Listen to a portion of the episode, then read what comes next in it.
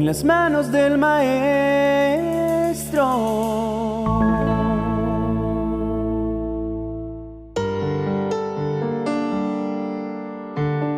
He vivido largas temporadas de dolor en las cuales mi cuerpo afectado por esa intensa y molesta sensación limita mis capacidades y también mi tolerancia.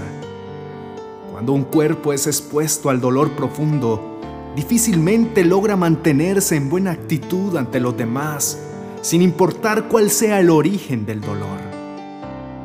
Es que el dolor puede llegar a generar en nosotros una conducta irritable, apática y depresiva, en la que no quisiéramos ni siquiera atender a lo que los demás nos hablan. Es curioso notar que cuando compartimos el efecto del dolor profundo, es en el único estado en que todos podemos vernos a los ojos sin sentirnos superiores o inferiores a nadie. El dolor no estratifica ni destaca a otro por encima de ninguno. No hay camas de hospital a diferentes alturas, ni hay enfermedades que distingan clases sociales. Nadie quisiera enfrentar dolor, tampoco yo. Sin embargo, Jesucristo nos atrajo a sí mismo en medio precisamente del dolor.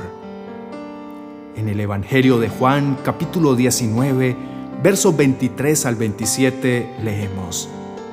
Después que los soldados crucificaron a Jesús, recogieron su ropa y la repartieron en cuatro partes, una para cada soldado.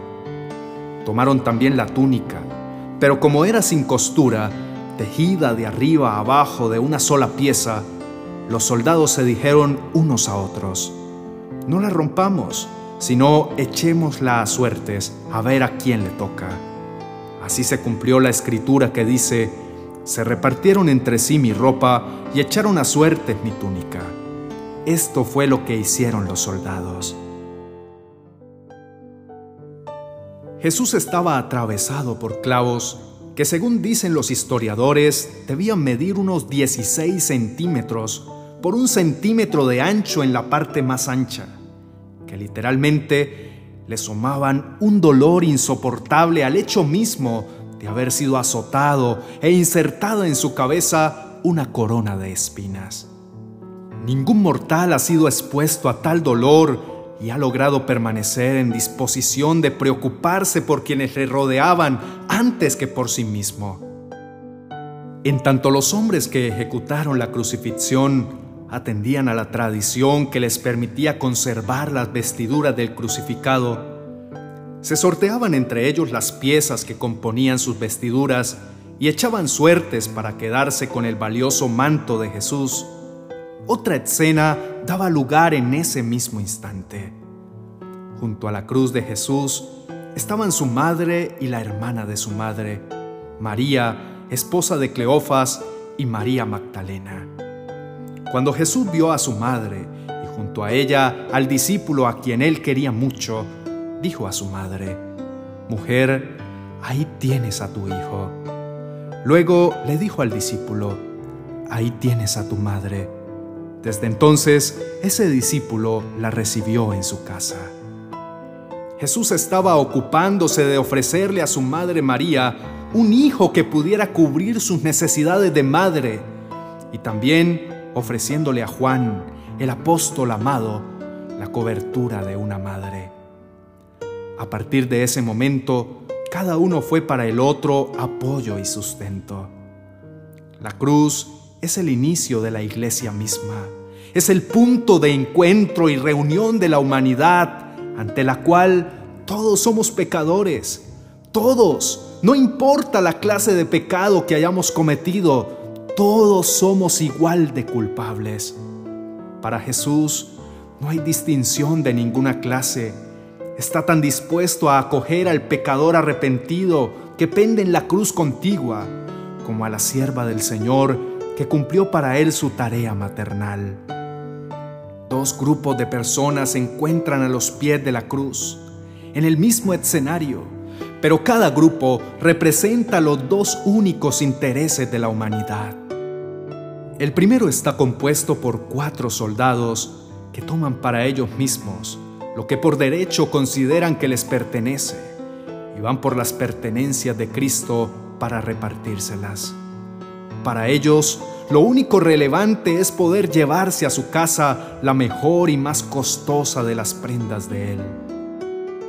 El segundo está conformado por las tres Marías más cercanas a Jesús, su madre, su tía y la que un día fue sana de una enfermedad mental y se convirtió en su fiel seguidora, junto al apóstol más amoroso que se recostaba en el pecho de nuestro Señor, quienes estaban frente a la cruz por puro amor y de quienes Jesús, aún en medio de semejante dolor, se ocupa de suplir las necesidades de su alma. Pensaríamos que con ese acto Jesús les demostró su amor pese al dolor. Pero a decir verdad, Jesús se sometió a semejante dolor para demostrarnos el amor a todos nosotros y también a ellos. Podemos acercarnos a Él para conseguir sus posesiones como lo hicieron los soldados romanos que se repartieron sus ropas. O podemos acercarnos por amor y ser respuesta para quienes también sufren. La cruz fue la semilla que dio como resultado la iglesia. En la cruz, Dios no quiere darnos vestiduras, quiere darnos personas como le dio a Juan a María y viceversa. Podemos procurar sus bendiciones o podemos amar a quienes Jesús ama y demostrar que verdaderamente somos hijos de Dios. Podemos ser padres para quienes los perdieron, hijos para aquellos que no pudieron concebir o tuvieron que despedirlos a edad temprana. Podemos ser apoyo para las viudas y sustento para los huérfanos. Podemos ser la demostración del amor de Dios de infinitas maneras o imitar la actuación de los soldados para obtener de Jesús únicamente aquello que sirva para saciar el deseo de nuestros cuerpos. La cruz es el punto de conexión de la humanidad con Dios y entre nosotros mismos. Pero tristemente la convertimos en el lugar de discordia y separación en el que desechamos a otros en vez de abrazarlos. Acerquémonos a Dios para ofrecerle todo nuestro amor como respuesta al suyo y digamos, Amado Padre, recibe nuestra adoración y alabanza. Nos sentimos profundamente conmovidos porque hemos comprendido la grandeza de tu amor. Tú eres el único que decidió voluntariamente llevar sobre sí todo el dolor para que nosotros fuésemos librados de sufrirlo, a pesar de ser quienes lo merecíamos. Es a través del dolor que perdemos de vista todo lo superficial y logramos ver con claridad tu mano actuando a nuestro favor.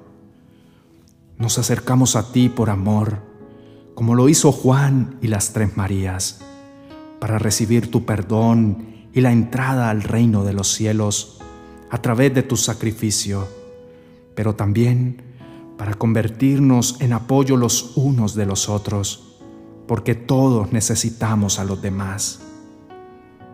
Te rogamos, Señor, que nos des la capacidad de demostrarte nuestro gran amor por ti siendo respuesta para quienes tienen hambre, para quienes viven en las calles, para quienes están presos de sus angustias, de sus temores, de los vicios, y para aquellos que sufren la ausencia definitiva de un ser querido. Perdónanos cuando nos hemos acercado a ti pasando por alto el hecho mismo de que tu mayor ofrenda fue el sacrificio de Cristo porque estamos enfocados en conseguir bienes materiales. Pese a que ninguno de nosotros quisiera sufrir ninguna especie de dolor, es a través del dolor que aprendemos a identificarnos en los demás. Te rogamos que nos permita ser compasivos con todos los que nos rodean, porque cuidando de ellos es como podemos cumplir nuestro propósito en la vida. Perdónanos por haber usado nuestra fe para apartar, juzgar y desechar a nuestro prójimo, en vez de utilizarla para acercarlos a ti. Perdónanos por las ocasiones en que hemos sido quienes se interponen entre las personas necesitadas y tú, pues en vez de demostrar tu amor y compasión, los hemos tratado con indiferencia o rechazo. Danos un buen corazón, Señor. Rompe toda atadura de egoísmo en nuestro corazón. Quita todo interés equivocado que se haya arraigado en nuestra mente y ayúdanos a ser un verdadero reflejo de Cristo. Ya perdimos suficiente tiempo en peleas sin sentido, en discusiones que no llevan a ninguna parte, en rencores y venganzas cuando debimos aprovecharlos en compartir tu amor, en hacer de nuestro hogar un mejor lugar. Perdón porque aún a los nuestros y más cercanos los hemos desconocido o abandonado en los momentos en que más nos necesitaron. Gracias mi Dios por ayudarnos a entender nuestros errores con tanta compasión y amor, por darnos el tiempo suficiente para corregirlos y para reparar lo que dejamos abandonado. Nos llamaste a amar. Ese fue el principal propósito por el cual viniste a la tierra, mi Señor. Para ti toda persona cuenta. Para ti todos somos importantes. Para ti todos tenemos oportunidad mientras vivamos. Podemos tomar las actitudes correctas.